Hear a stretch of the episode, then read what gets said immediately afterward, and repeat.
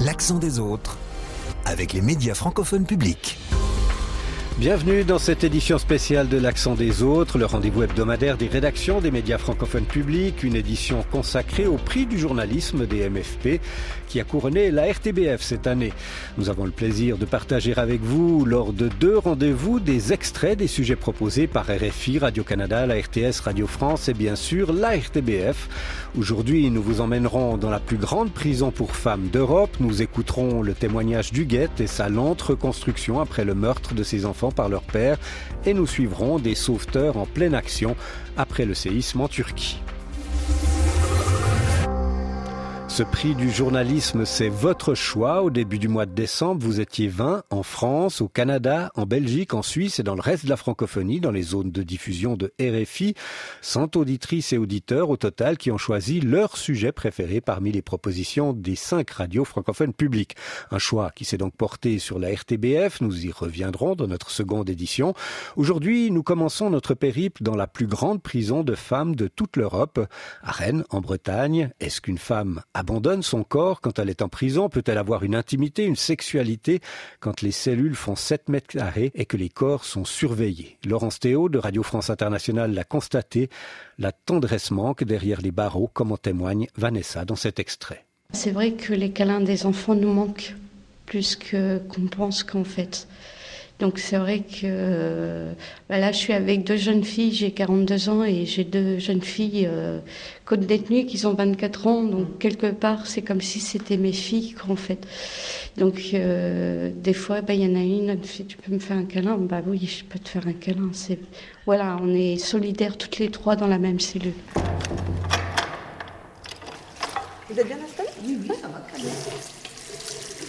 Un salon de coiffure permet également aux femmes détenues de prendre soin de leur féminité. On les coupe un petit peu. Vous allez me dire au niveau de la chaleur D'accord. Donc on va raccourcir euh, sans doute l'arrière. On laisse la longueur de devant ou pas? D'accord. Dans la main, un large pinceau. Françoise enduit de pâte bleue les cheveux d'Isabelle. Des odeurs d'ammoniac piquent le nez. La coiffeuse tient à rendre belle les détenues. La petite chose avant que je dirais, c'est que moi, quand j'ai commencé à venir travailler euh, ici, euh, les choses qu'on m'a dit, euh, pourquoi Elles n'en ont pas besoin. Et moi, je dis non. Au contraire, elles ont besoin plus que vous. il faut qu'elles retrouvent leur féminité. On va s'occuper du cheveu, mais aussi de leur morale, de leur mental, de tout ce qui va avec. Les cheveux en brosse raidis par le produit de coloration, Isabelle se regarde dans le miroir. En fait, moi, je n'ai pas pu me regarder dans un miroir pendant très très longtemps. Au départ, on est tellement en colère après nous, on a tellement honte en fait, c'est se faire oublier.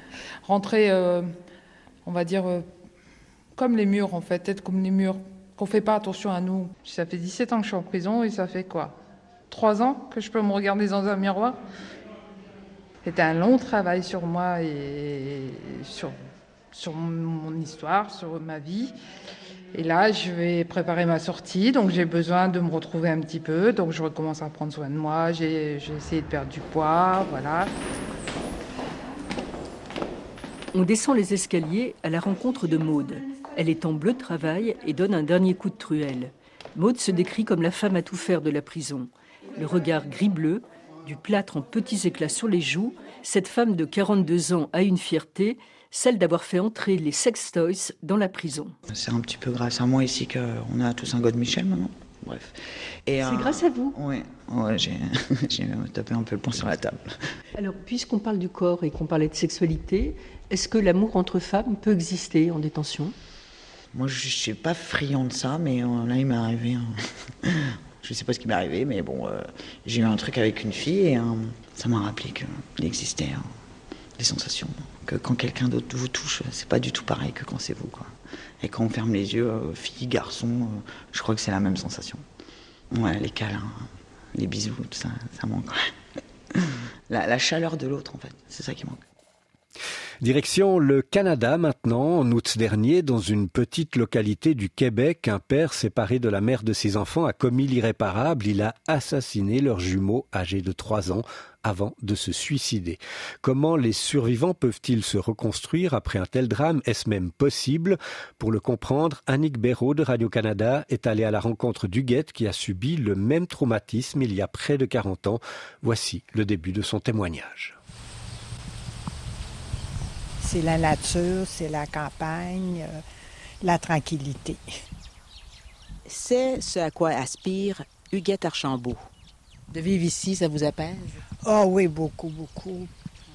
J'ai les oiseaux, euh, j'ai... Euh, elle nous accueille chez elle, à Sainte-Sophie, au nord de Montréal. C'est sûr que je suis plus comme apaisée, là. Ça n'a pas toujours été le cas. Il y aura toujours des petites failles pareilles parce que je prends des antidépresseurs. Sa vie a basculé dans l'horreur en 1986, quand son conjoint a tué leurs deux enfants, Simon, qui allait avoir 9 ans, et Claudie, qui venait d'avoir 7 ans, avant de s'enlever la vie. Pourquoi c'est... Il y a juste lui qui le sait vraiment. Il n'en a pas parlé. Puis euh, la seule chose, c'est qu'il était d'un calme absolu la veille. Huguette Archambault explique que sous le choc, elle a réagi en vidant la maison, en se débarrassant de presque tous les objets de Simon et de Claudie, et en fondant une autre famille, notamment par besoin de materner, dit-elle.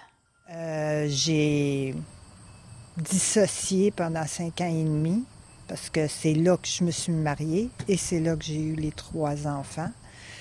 Puis après ça, ben, je suis tombée en dépression qui a duré trois ans parce que j'arrêtais les médicaments. Je recommençais à pleurer, je recommençais à redescendre. Fait que là, je reprenais médicaments. Fait que c'était un trois ans assez spécial. Euh, j'ai demandé à voir un psychiatre pour comprendre pourquoi là, ça fonctionnait pas.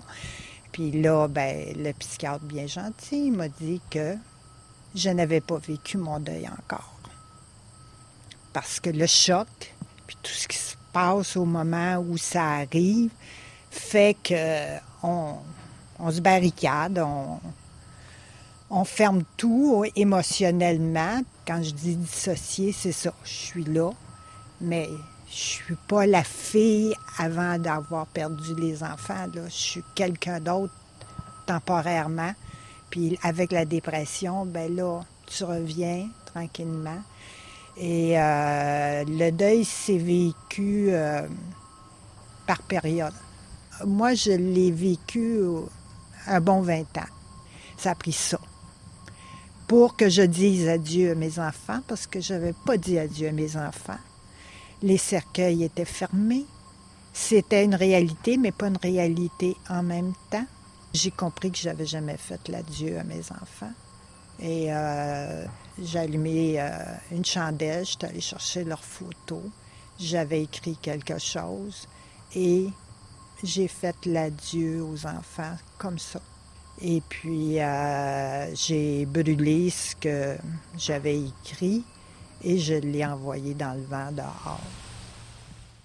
Une très très longue reconstruction pour Huguette.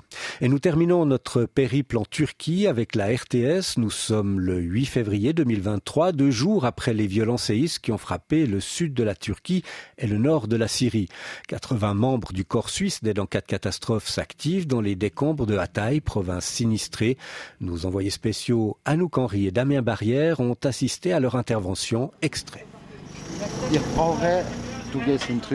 Ich? Ja. Ich gehe. Ja. Okay. Und du fragst an die Verletzten dort, okay. wo sie sind? Il envoie le traducteur dans un trou de 60 cm de haut. Nein, ich kann gehen. Okay, danke schön.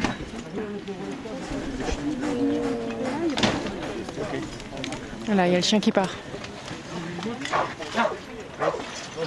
Le traducteur qui ressort du trou.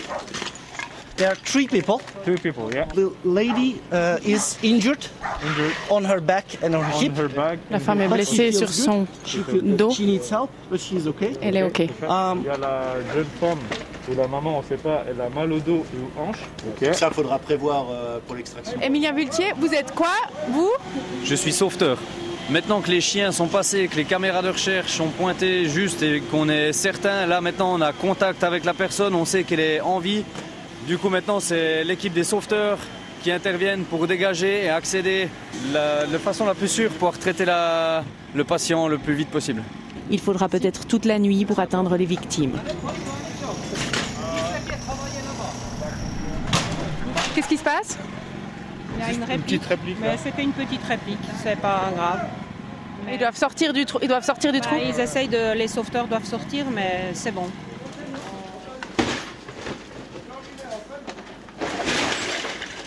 Oh, une caisse de jouets qui lance. Le jour décline. Quand soudain. Il nous montre un truc. Qu'est-ce qui se passe? Ah oh. Il nous montre d'aller faire le tour. What happens? Be careful with the building. Ils nous font signe qu'il y a quelqu'un derrière. Là, ils ont ouvert une autre brèche. Par l'autre côté, ils sont en train de stabiliser le toit avec des étais.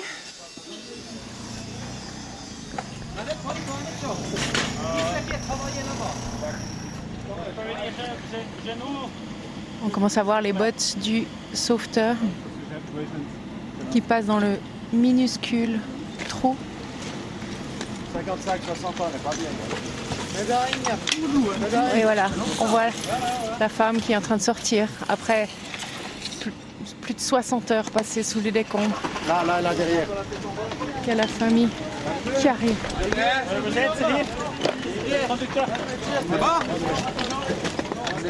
Il la déplace.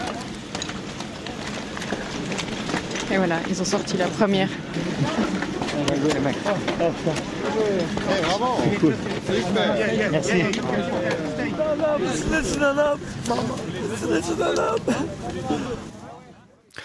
Au total, le corps suisse avait dégagé 11 personnes vivantes des décombres. Merci de votre fidélité à ce rendez-vous des médias francophones publics dans la seconde édition spéciale que nous consacrons au prix du journalisme des MFP. Nous retrouverons les sujets de Radio France et de la RTBF.